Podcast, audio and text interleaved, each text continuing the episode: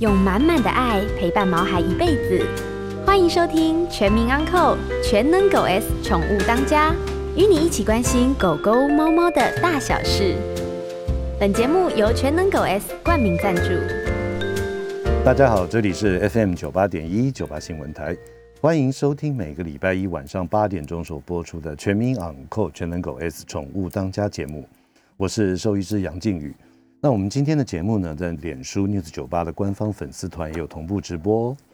哎，我想现在我们这个呃收音机前的听众朋友一定很关心我们在这个我们中华健儿们在这个奥运的表现的一些这个状态哈。其实呢，我们给他最大的鼓励，也希望呢能够加油啊，为国争光。啊，我想呃最近啊，我们再回到我们节目当中来，就是最近。其实也常常被一些朋友也好，或是我们的宠物主人们也好，问到一个问题，就是说，在这个宠物它如果没有一些什么临床症状之前，所谓临床症状就是，哎，可能它现在在拉肚子，它可能现在是这个呃呃走路一跛一跛的，或者说很明显的就是说它现在生病了。那除此之外，有什么样的一些这种我们主人们平常该注意到？他可能开始有生病了，那该带他去的动物医院找的家庭医师来做检查了。呃，我想着依照这个多年的经验啊，我归纳了五点来跟大家分享。首先，第一点呢，最明显的就是，如果他的食欲改变了，啊，或者说呢，他的活动力哎不对了。这食欲啊，因为我们晓得民以食为天，狗狗、猫猫也不例外。如果他平常是很爱吃的，或是说他很爱动的。哎，结果呢？慢慢慢慢，最近好像它好像似乎食欲受到了影响。呃，最明显的，我们举个例子来讲，像米格鲁或是拉布拉多黄金猎犬，这个狗狗如果是不吃的，绝对是有问题的哈。所以呢，当它的食欲开始慢慢的改变，或是说呢，平常跳上跳下，这个呃出去玩啊，是永远不回家的啊，不想，哎，现在不想动了，或者是说走一走就要回家了。这都要注意，因为它有可能是属于这种，呃，像肥胖啦，或者说它是不是有一些关节炎的问题，或是呢心脏方面出了问题。那当然，尤其特别是晚上，有些狗狗在晚上的时候特别不敢动，白天还好，那可能就是它眼睛的白内障或者视力受到了影响，在夜晚的时候看东西的能力下降。这要赶快带去看，虽然没有立即明显的疾病，但是呢，带他去看一下医生检查会比较好一点。第二点呢，要提醒我们的听众朋友的，就是当您的宠物啊体重剧烈的改变，啊剧烈的改变呢，那到底有改变多少呢？其实简单来讲，以百分之十为标准。如果说它的体重十公斤突然变到九公斤，哎，这要注意了哈，那可能要去赶快去检查一下。哦，千万不要想说，啊，才一公斤嘛。呃，当然，像以我而言，我要减肥一公斤，可能要花一两个月。可是呢，对于动物来讲，它可能十公斤体重就百分之十了，那这个是一个不可小觑的事情。第三个呢，当你每天帮它呃梳毛或是洗澡，帮它做一些这个护理的动作的时候，如果突然发现到身体有不明的肿块。你千遍千万千万不要以为说啊，它撞到墙了，它撞到门了啊，产生了一个呃一个肿。其实呢，往往有时候一些呃非常严重的这个肿瘤性的疾病呢，都是在身体的各处或者很不明显的地方，它慢慢慢慢的伺机长大。所以呢，这个如果身体发现有不明的肿块，要赶快带去看医生。第四点呢，就是养猫咪的主人要特别的留意，就是它尿尿的行为的改变。啊，我们每天这个猫奴们呢，帮它清猫砂。如果它的尿路是很顺畅，而且呢是没有任何阻塞，甚至于呢有结晶或者没有结石的话，它的尿呢，你清它的猫砂，会发现你一清下去就一大块，有时候大到跟拔蜡一样。像我们家的猫咪，我帮它清，我每天都都会很注意，说哎，好大一块，那是非常高兴的事情。如果发现它的这个结块变成滴滴答答的小颗粒。或甚至于呢，一天到晚跑猫砂，只要赶快注意，尤其是公猫啊，然后特别小心。虽然还没有说很严重的问题，但是这都是前兆。然后第五个呢，就是因为现在大家养宠物的平均寿命都增加了，所以呢，如果说您家的宝贝跟你这个在玩耍，或是呃一下很激动的时候突然晕倒了，哦，在地上这样子抖抖抖，哎，可是过了十五秒、三十秒又站起来，好像又没有什么事情。其实啊，这小心，他绝对不是在跟你这个呃卖萌啊、耍帅啊，或者跟你来玩躲摸摸，绝对不是一二三木头人他就不动了，绝对不是，他应该是跟他的心脏有极大的关系。所以说呢，当然有突然这种呃一二三四五这种这个临床症状的话，赶快带去你的家庭兽医师做了检查。好，那待会儿我们听完听首好歌，这首好听的歌曲听完之后。我们呢特别连线到美国的东区的康乃狄克州，去访问一位非常非常优秀的一位这个兽医师哈。呃，今天我们呢特别连线的这位特别来宾，我光介绍他可能要花个一分钟的时间。呃，这位学妹呢，她非常优秀，她是毕业于台大兽医系，之后呢到了美国密西根州立大学的兽医的小动物临床硕士。那接下来呢，他也取得了美国内科医学会的准肿瘤专科。在美国呢，你拿到一个专科医师的一个证照或是一个资格，真的非常非常不容易的。啊，接下来呢，他就在美国康乃狄克州的 MedVet No Work 的这个动物医院执业，也是美国康奈尔州的动物肿瘤治疗中心的肿瘤化疗科的执业医师啊。呃，何新宇何医师，Hello，何医师。Hello，Hello，哎，听得到吗？好，听得到，听得到，听得到。你们现在美国几点呢？早上八点啊，刚好跟我们十二个小时倒过来。对对，因为现在还没有日光节约时间，嗯，不然应该是晚十三个小时，不是十二个小时。哦，其实我那时候看王建民啊，纽约洋基打棒球，我就记得，如果他们是晚上七点开打，我们早上七点看转播，对不对？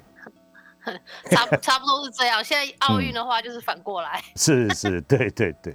哎，那个呃，因为这个新宇啊，他的英文名字叫 Rita 嘛，哈。那所以我呢，我们待会儿呢，我就直接喊你 Rita 可以吗？哦，可以啊，没有问题。嗯，好，Rita，我想说啊，跟听众大家这个听众朋友来说一下，就是说，因为你的经历特别特别的不太一样啊，就说能不能不能跟大家介绍一下，就说你从台大兽医系毕业之后。一路这样求学的过程，然后取得医师专科医师的执照等等，一直到现在，可不可以简单的跟听众朋友说一下？哦，好，没有问题。嗯啊，先各位听众啊，讲一声晚安。嗯嗯，啊，其实我当初会出国也是误打误撞，因为我们那个时候我们台大兽医系大三升大四，还有大四升大五的时候，有鼓励大家去校外实习。嗯。然后我记得那时候想说，反正反正暑假，因为暑假大概两个两个多月嘛，然后就想去看看不一样的地方，觉得这个时候不去看，应该以后没机会，嗯，就跑去 Cornell 康奈尔大学，嗯。啊，那个那边见习了大概好像六个礼拜吧，我有点忘记了。嗯，然后因为能能够去昆鸟，是因为 那时候家里就是爸妈一直认识昆鸟，因为是李登辉总前总统去念的啊，所以对，非常有名的兽医学院啊，对不对？对对。那后来发现说，在美国的呃兽医医疗环境上，本身。呃，结构跟台湾有点不太一样。嗯，当然，因为已经开始在分专科，然后是，在在在训练学生上过程，我觉得相对来讲，嗯，比较看到的层面比较不太一样，所以那时候延伸兴趣，然后毕业后就开始自己摸索。因为其实到美国转换跑道，尤其是跨国家转换跑道，最麻烦就是执照跟学经历的问题。是，然后那时候就最其实。算是也是误打误撞，那时候先准备，先准备执照考，嗯，基本上是同等学历认证的意思。是。然后如果杨医师就有兴趣的话，我可以大概稍微解释一下。哎，说一下没问题啊，对，因为我们听众朋友里面有很多是兽医师，也有呃听众朋友他的子女是兽医系的学生，其实呢可以跟大家来说明一下更棒的。那一开其实这同等学历认证算是。借由美国人医的系统来简化的，嗯，那基本上分成呃四个部分，第一个部分是报名嘛，嗯，然后会看你的学历之类的。那因为台湾部分的兽医是没有经，它算是有有列在美国兽医学会里面的认证学校，但是没有有列在名单上，但是没有真的认证，所以你必须要额外再多考一些同多考同等学历认证，嗯嗯。然后第二个就是英文测验，基本上就考的是大家都听过的那个 IELTS 或是托托福。嗯嗯。然后再第三个就是有点像是他们的小我小型的执照考，你要先考过那个模拟的执照考，才可以去考考真正的美国兽医师执照考。嗯，然后最后一个就是考实际操作。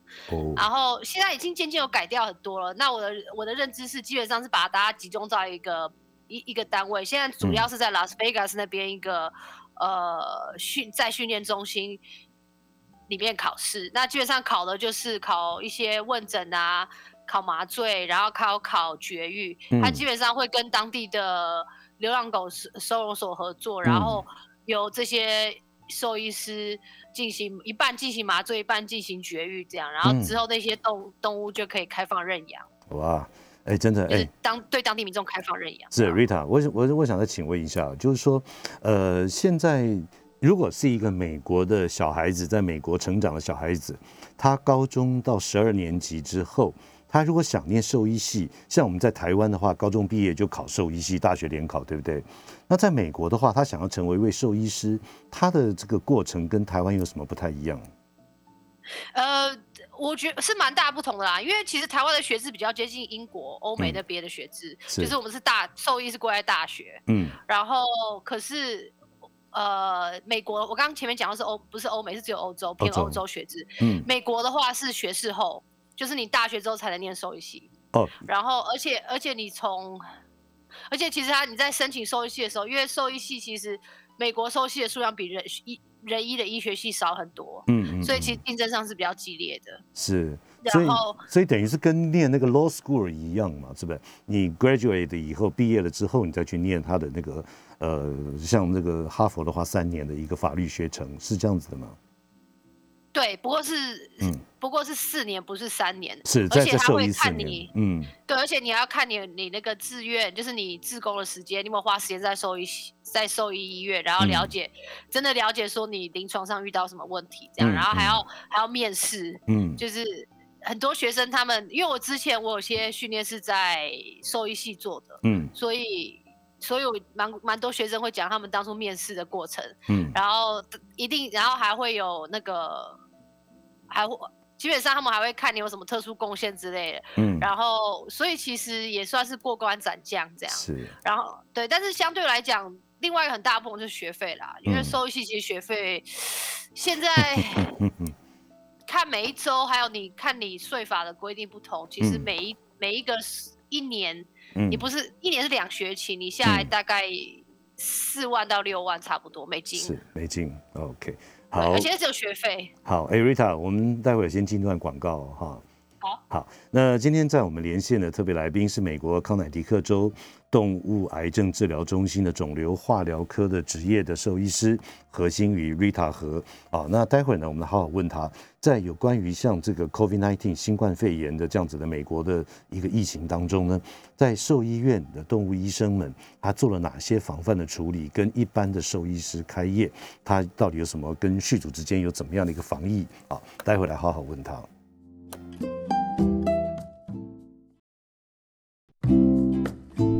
欢迎回到九八新闻台全民养狗全能狗 S 宠物当家节目，我是兽医师杨靖宇。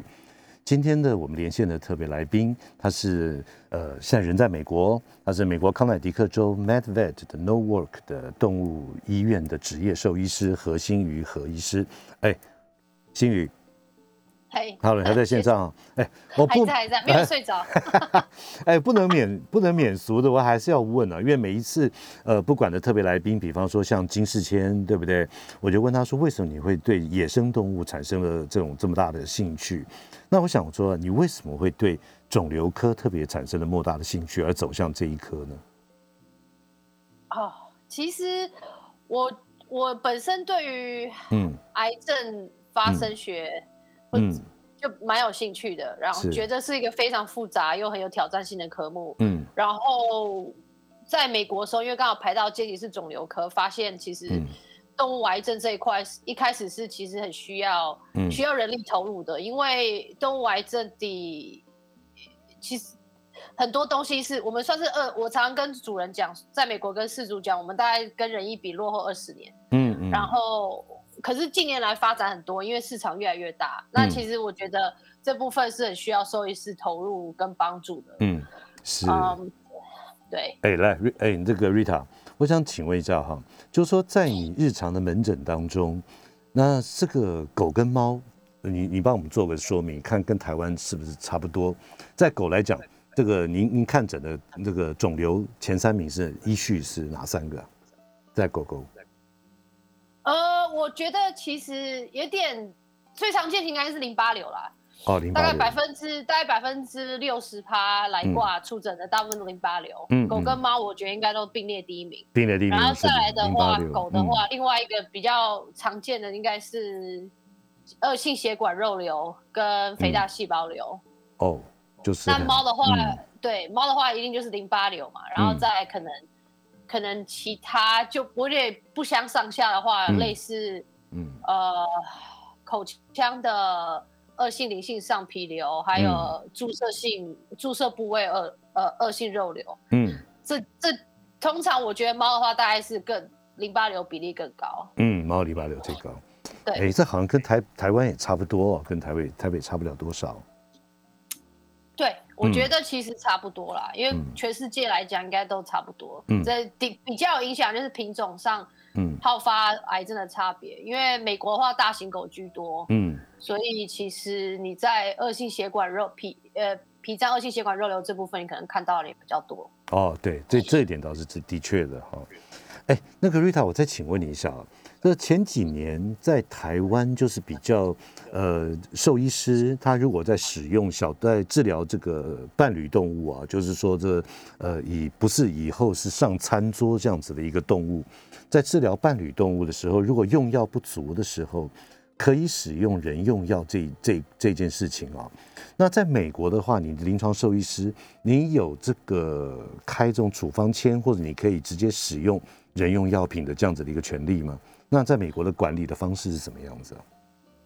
哦，可以啊，嗯，其实刚讲了，我们美国说都可以做，可是其实，在台湾跟美国跟台湾两个基本上法规根本性的不同是，美国把兽医师归在医师，台湾不是。台湾的话，兽医不算医师，没有没有经医师法。是。因为经，因为之前在争那个兽医用药权的时候，我把背后参与一些讨论，所以这部分我觉得是根本上的不同。嗯。你一旦把兽医师的定义不是医师之后，你其实对兽医师的权益是伤害非常的大。嗯。那美国的话，我本身是可以开管制用药，可以开处方签，让动让那个让让主人去药房拿药。是。这些都可以。那最主要的根本是因为我们在美国算是医师的一种，算是 health 就是 health care system，就是我们是医疗体系的一种。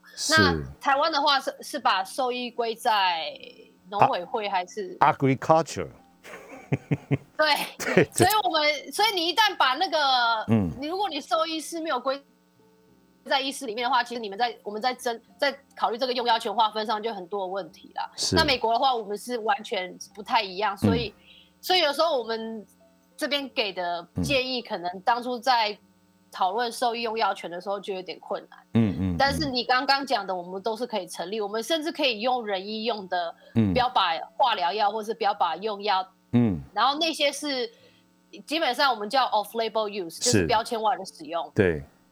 而且我们我们另外还有一大块市场是在在在制剂，就是 compound，嗯，就是你你有些用药你不可能给猫或狗直接吃，因为剂量完全不对，对，他们就会在制剂变成可以适合狗猫使用的剂量，或者是药丸，甚至是经皮吸收的软胶，这些都可以做得到。这样，那那一块也是有点也是建立，有一部分是也是建立在说兽医师是。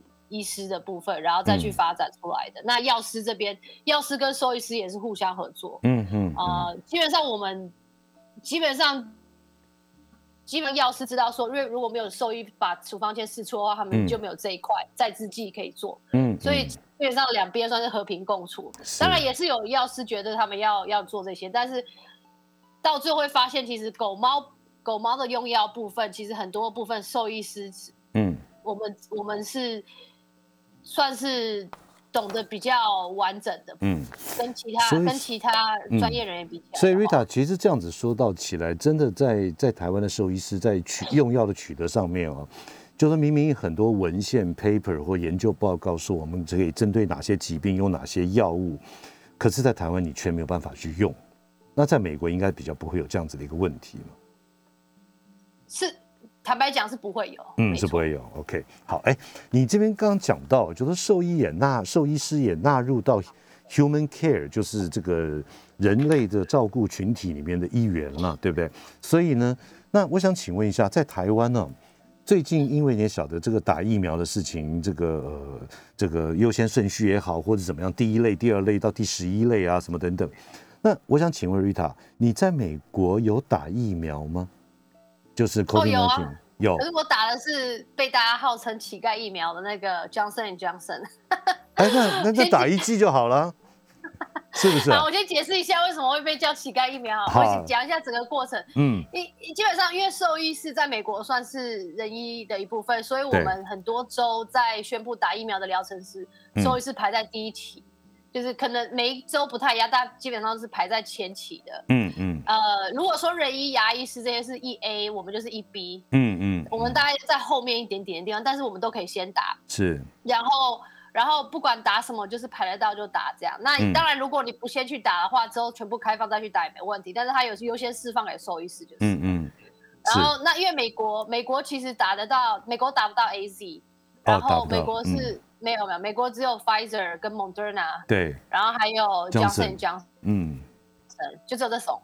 然后呃，基本上因为因为 Johnson Johnson，我们其实私底下会会讲说，大家会会互相笑称，那是因为其实只要打一剂。再就是因为美国本身，嗯，因为疫情的关系，很多人就是有几周有产有蛮多的失业的人，然后他们就没有家可以。是无家可归。那在疫情控制上，这些很多州政府就是选用 Johnson Johnson 让他们打，因为只要打一剂就好。一剂就好了。嗯，对对对对对。哦。那我会选打一剂，纯粹只是因为，纯粹只是因为，呃，本人就是我比较我我个性比较懒惰一点，所以 只要保护力，因为其实 Johnson Johnson 三十天之后保护力也够。那嗯，基本上我不太，我觉得你只要有打到，然后保护力到一定，嗯，然后加上我加上就是我没有什么。重大疾病，嗯，那基本上这样就够了。那如果今天你有额外考量要打那个 Pfizer 跟霍蒙德纳的话，就去打，我没有关系。是。那之后如果因为我觉得本身这个疫苗部分是每年都要，以后大概就是每年都要补。应该每年要补强一次了，对不对？对，嗯，对，所以我对我来讲，我只是要先争取那个防护力的问题。呃，有有，就是你有防护力跟完全没有防护力，你只要先跨过那个零的门槛，对，接下来其实再补打就没差。嗯，OK，其实这这有关于这个以后我们这个新冠肺炎疫苗啊，是否会列为这个年度的 booster，就是每年的补强注射啊？我曾经问过台北市卫生局长，卫生局长他点头，他在他的专业里面，他是台大的医生退休下来的那个局长嘛。他就说：“哎，这个极有可能就跟流感一样，每年要补打一次的，这是的确的没错啊。”对对，我是觉得以后会流感化。对，嗯，哎，瑞塔，瑞塔，我再问一下，在这个你们所谓的像康乃狄克州有没有说所谓的封城或整个州禁止一些什么聚会活动？在过去的一年多当中，有这样子的经验吗？哦，有啊，有啊，我我。我先讲一下，我一开始疫情发生的，我们美美国开始封城，去年三月嘛，三月底四月初的时候，我那时候还没有回康乐迪都上班，我那个时候其实在做一种类似兼职，嗯，就是因为我们肿瘤科医师算是比较稀少，所以有医院愿意付钱让我从纽约飞去芝加哥，然后那时候每个礼拜飞过去看诊，然后再飞回来，然后全全部他们都费用都他们出嘛，嗯，然后那时候三月四月封城的时候，其实。是全部都封，就全全美全部都封，所以我那时候，可是我那时候因为算是医疗人员，所以还是可以飞，就是两边飞这样。是。然后我那时候其实大部分全部都封起来，嗯。然后你完全你只能你你餐厅只能外带，然后有些甚至直接关门，因为你外带的话根本没办法。哎，Rita，哎，Rita，Rita，我们先进段广告，等下再来回来访问你哈。好，那待会呢，我们在这个进段广告之后，再好好来问一下何医师。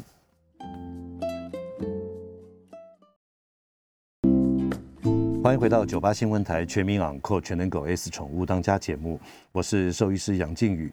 今天呢，我们连线的特别来宾非常的特别，他现在目前呢是在美国的康乃狄克州 Med Vet 的 No Work 的动物医院执业，他是一位肿瘤专科医师何新瑜何医师。如果各位听众朋友呢，如果有任何的问题的话呢，您可以在我们脸书的粉丝专业上面留言，我们再来跟您回答。那我们今天基本上我们是跟何医师做一些这个有关于疫情方面的连线哈。嘿，Hello，Rita，睡着了没有？Hello，没有没有，还醒，还清醒的。OK，好。那我刚刚我们介绍的防疫啊，你想我们台湾现在三级，明天就要变成二级哈。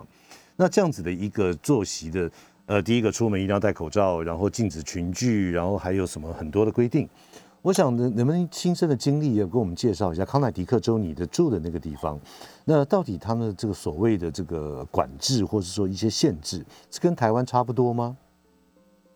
呃，差不多，而且其实有有有，甚至到一个程度会更严格。嗯，像你们你们五月四五月到现五月到现在，我们其实已经戴口罩戴了一年，然后现在还是规定，对啊，现在还是规定上班的时候医院里面要戴口罩这样。嗯。就算就算我们现在疫苗施打率大概到五十六趴左右，今天早上新闻才播，大概秋季的时候才会估计到六十趴，所以其实没有没有像大家想象，虽然说我们疫苗很早推出，但是普及率打两剂的人没有没有没有我你们想象的这么多这样。嗯，然后那时候是因为这样在兽医院的话，其实。我们基本上一开始疫情发生的时候，其实是蛮严格的，全部就是改成，嗯，主人不准进医院，然后，然后全部都要在外面等这样，然后我们是助理出去接，先先用电话问诊，然后助理在外面接动物进来，嗯，然后呃，然后我们可能看完看完检查完动物之后，嗯，然后再打电话跟主人解释，全部都是靠那个电话进行，嗯，然后这边最大不同就是主人没有办法进医院，那其实一开始。其实美国因为本身我们在还疫情还没有发生之前，我们在做检查的时候会把动物带到诊疗区，那主人也不会跟着进来，所以其实，在转换方式上，主人接受度还蛮大。那我知道在台湾的话可能不太一样，因为主人喜欢看兽医师做了什么。对。所以这一次疫情的话，可能对于台湾兽医师这部分的冲击可能比较大，因为主人一开始不能接受，或者是说想要看这样。嗯。那由于疫情的关系，他们可能渐渐的会。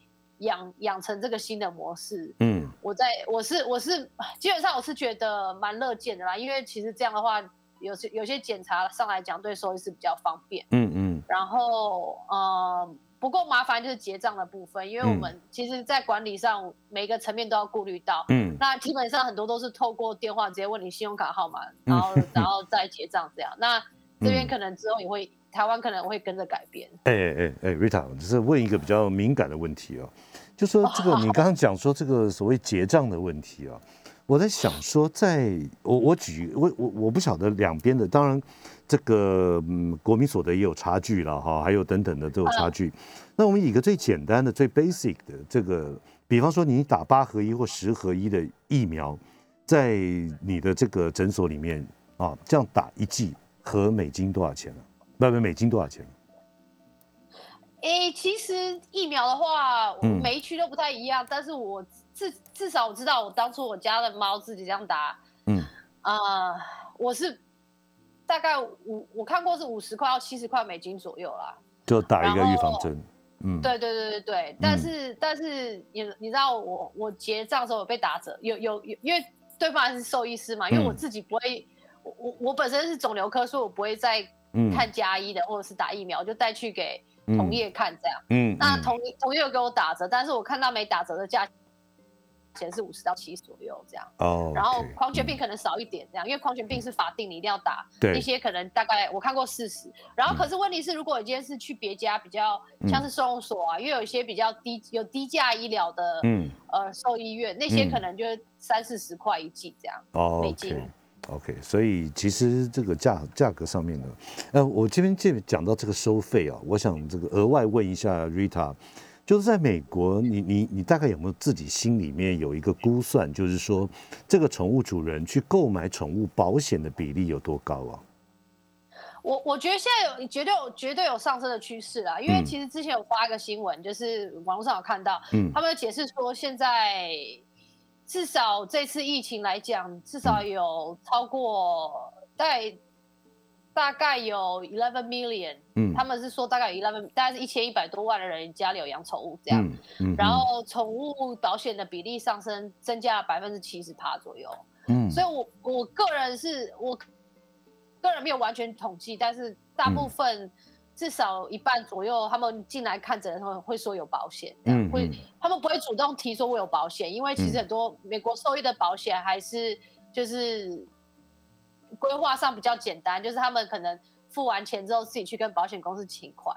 哦，那嗯哼，对对对，然后但是美国保险这总物保险绝对是绝对是正在发展中，而且发展越来越好的嗯项目之一。嗯，所以在你个人的观点来讲，其实宠物保险是非常需要的了。我相信在美国的收费还有一些负担上面对吧？我会觉得是绝对需要啊，因为你看一次急诊，嗯，你光是挂号费就美金一百五，看区域哦，先看区域，大概美金一百五到两百块。挂急诊挂号啊？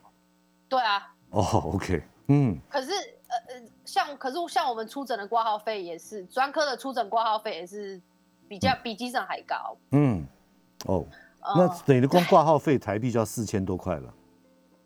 哎，你是说挂号费啊？哦，但我们对啊对啊，但是我们像我们康州这一区比较不太一样，因为我们的生活我们的生活开销接近纽约市，嗯嗯，所以我们的挂号费出诊的话大概两百五十块美金。但是我在芝加哥的时候是一百六十五块，嗯，对，所以你光是你你光是看去城市的不同差不多，然后如果你是不是在德州，我那时候在德州农工大学的时候，他们出诊是一百三十五，哦，然后现在应该有变高，因为因应物价，因为美国现在有 inflation 嘛，就是有点通，有点小通膨，有点通膨，嗯，嘿嘿嘿，对，哇，好在我的名我的决定是对的，你知道吗，Rita？因为我女儿她她现在在旧金山。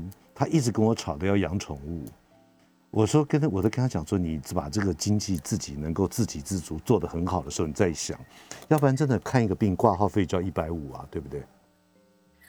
诶，看旧金山那边的啦，因为我知道我同我朋友在旧金山那边看他的那个，他们有些是故意把出诊的门诊压很低啊。嗯。哦，然后再之后诊疗项目再拉高这样，所以不过要养的话还是要要就是加买宠物保险啊。嗯，OK，好，哎，那个那个这个绿塔，我想说，在这疫情之下，在美国，即便是美国，现在有有解封了吗？有比较轻一点了吗？还是说口罩一定要戴着？还是现在有解，绝对有解封了啦。嗯，因为虽然说 Delta variant 现在有开始加剧的情况，但是。大部分得病的都是没有打疫苗的，所以没有要回封，没有要往回封起来。当然新闻上有在那边稍微讲一下，让大家担心。但是已经最明显的解封就是那个 gym，就是体育，呃，那个叫什么？健身房。健身房。嗯，对。像我们之前一开始开放的时候还要戴口罩健身，嗯哼，现在已经都不用了。现在大概一个已经解封一个多月，然后餐厅什么全部开放内容这样。所以你刚刚讲的 Delta variant 就是那个病被变种的病毒株 Delta 嘛，哈。那现在在美国这个 Delta 这严重吗？其实还好哎，我觉得，哎，应该是说新闻有报数字，但是对于我们每天日常生活上来讲影响不大。这样，因为大康州算是。疫苗覆盖率比较高，有超过七十趴。嗯，然后所以这部分来讲，嗯，康州的州政府本身没有要嗯再继续封城的意思。既然开放了，就继续开就开放，然后要还没打的赶快打这样。嗯，哎哎，Rita，我们我们脸书上面好多听众朋友留言哦，有一对有一个 Odaily 啊，他是我们的忠实听众，他说他的狗在一岁的时候吃了路边的骨头，卡在喉咙里。带去医院收费两千多美金，对，他说没有开刀，只是麻醉，用工具从喉咙夹出来。对啊，嗯，哦，那可能应该是有用到麻醉吧，嗯，有麻醉啦，然后加上留院观察，因为卡在喉咙里的话，最怕是食道那边有受伤，有伤出血，所以一定会一定会术后一定会观察看有没有呕吐或是出血的情况，这样，所以。所以没有问题，这样。嗯，那还有另外一位听众朋友问啊，他说：“请问何医师，有瘦肉精的猪肉在美国有混入猫狗的饲料吗？对年老的狗猫有什么影响没有？你知道瘦你知道瘦肉精吗？我知道啊。嗯。我应该不是瘦肉精的猪肉，是连美牛都有瘦肉精啊。对对。嗯。目前来讲影响不大，啊因为因为其实年年老的狗猫本身，嗯，我们常遇到疾病，像是癌症啊、肾脏啊、肝脏啊这些，还有甚至是那个其他。关节那些的问题，其实我们知道，跟目前研究来讲，对瘦肉精一点关系都没有。嗯，而且而且基本上，猫狗饲料里面，而且要看你饲料牌子啦，因为有一些其实它用的是 by product，就是它不是直接用肉，它是会，嗯，对，副产品的话就是不是以肉为主，它们定义上就是肠胃内脏这些，甚至连那个指甲皮毛这些都算这样。嗯嗯嗯。那那其实基本上瘦肉精对我们的本身专业。认知上是没有大影绝大影响的。你是你去问，你甚至如果之后有机会访问到呃营养专科的医师，应该也是会这样讲。嗯，OK，好。哎，Rita，我想在这个进广告的之前的这个一两分钟，我再问一下，在疫情之下，在就诊的频率，就说你的平常的看诊的啊这样子，有没有异常的增加或减少？那大概原因是什么？呃，有绝对有增加的情势情况，有增加，嗯。对对，然后急诊的话更可怕，因为我们这边基本上很多一般家医都不太接受新病人，因为他们觉得一方面不能接不能负担，因为养一下子养宠物人太多，嗯，再来就是也怕疫情会扩散，所以目前还没有开放接受新病患。嗯嗯，我们这边很多急诊科的医院全部都关闭，就是暂时关闭，因为他们医院全部就是收住院全部收满，不能再收了，所以他们就，而且现在你去挂急诊等的时间大概六到十二个小时。啊，急诊的六到十二小时要等啊。对啊。哦，OK，好，呃，今天在我们连线的特别来宾是美国康乃狄克州 MedVet 的 No Work 的动物医院职业兽医师何新宇何医师。我们进段广告呢，再好好问他有关于疫情跟兽医之间的一些相关性。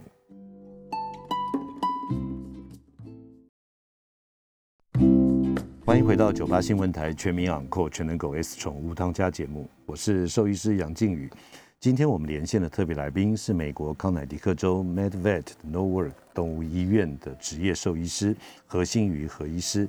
呃，因为新宇呢，他的英文名字是 Rita，所以我在节目里面直接喊他 Rita。哎，Rita。哎，Hello。早。嗯。我昨天晚，你们晚上不好意思，忘记了。早啊。OK。对。好，来。那个呃，我想着再问一下，就是你刚刚讲说各家动物园都都相当的这个这个很繁忙，甚至于有些新的客人都没有办法接。那我再再想请问一下，你这个原因可能是什么？会是觉得是因为封城太无聊？主要是太对，因为主要是每大家日常开销突然瞬间减少，因为其实你已经没有，你都在家工作了吧？你通勤的费用没有，然后。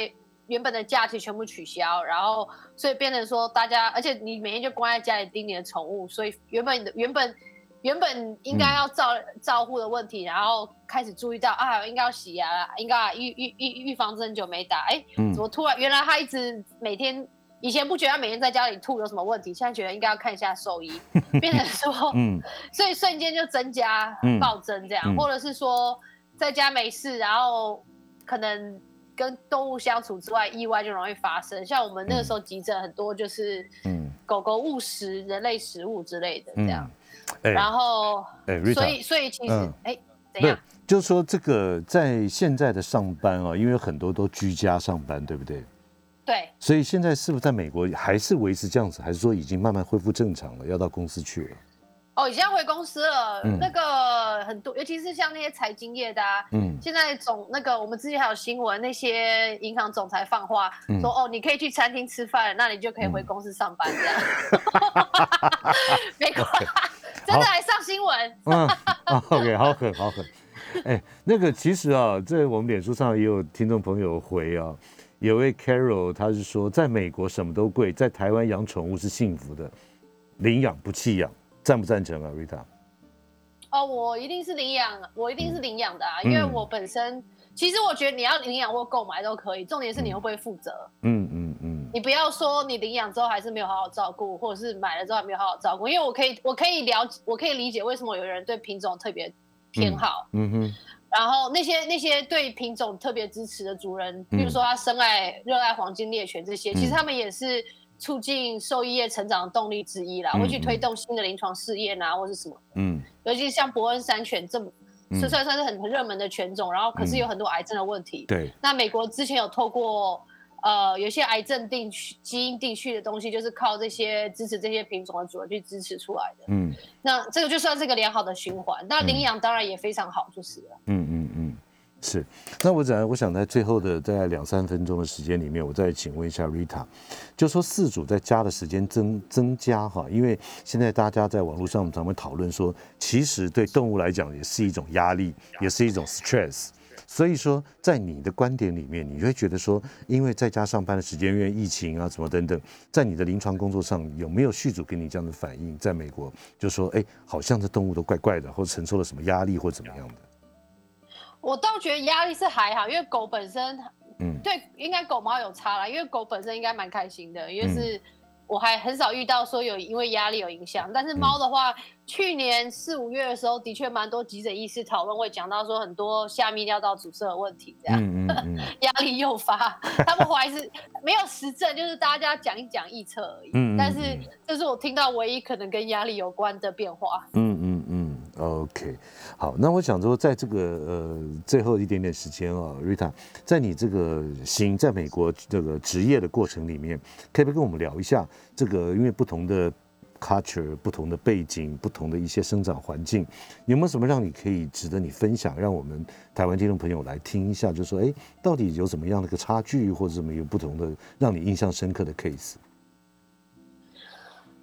印象深刻的 case，嗯，我我倒觉得整体来讲，我觉得，嗯，比较明显的就是，其实主人基本上对兽医师都还蛮尊重的啦，嗯，诶，印象，其实我觉得，其实我觉得是整体的环境，嗯，我我应该说，我看台我在台湾体会到跟在美国体会到最最明显最不一样就是，呃，其实我们。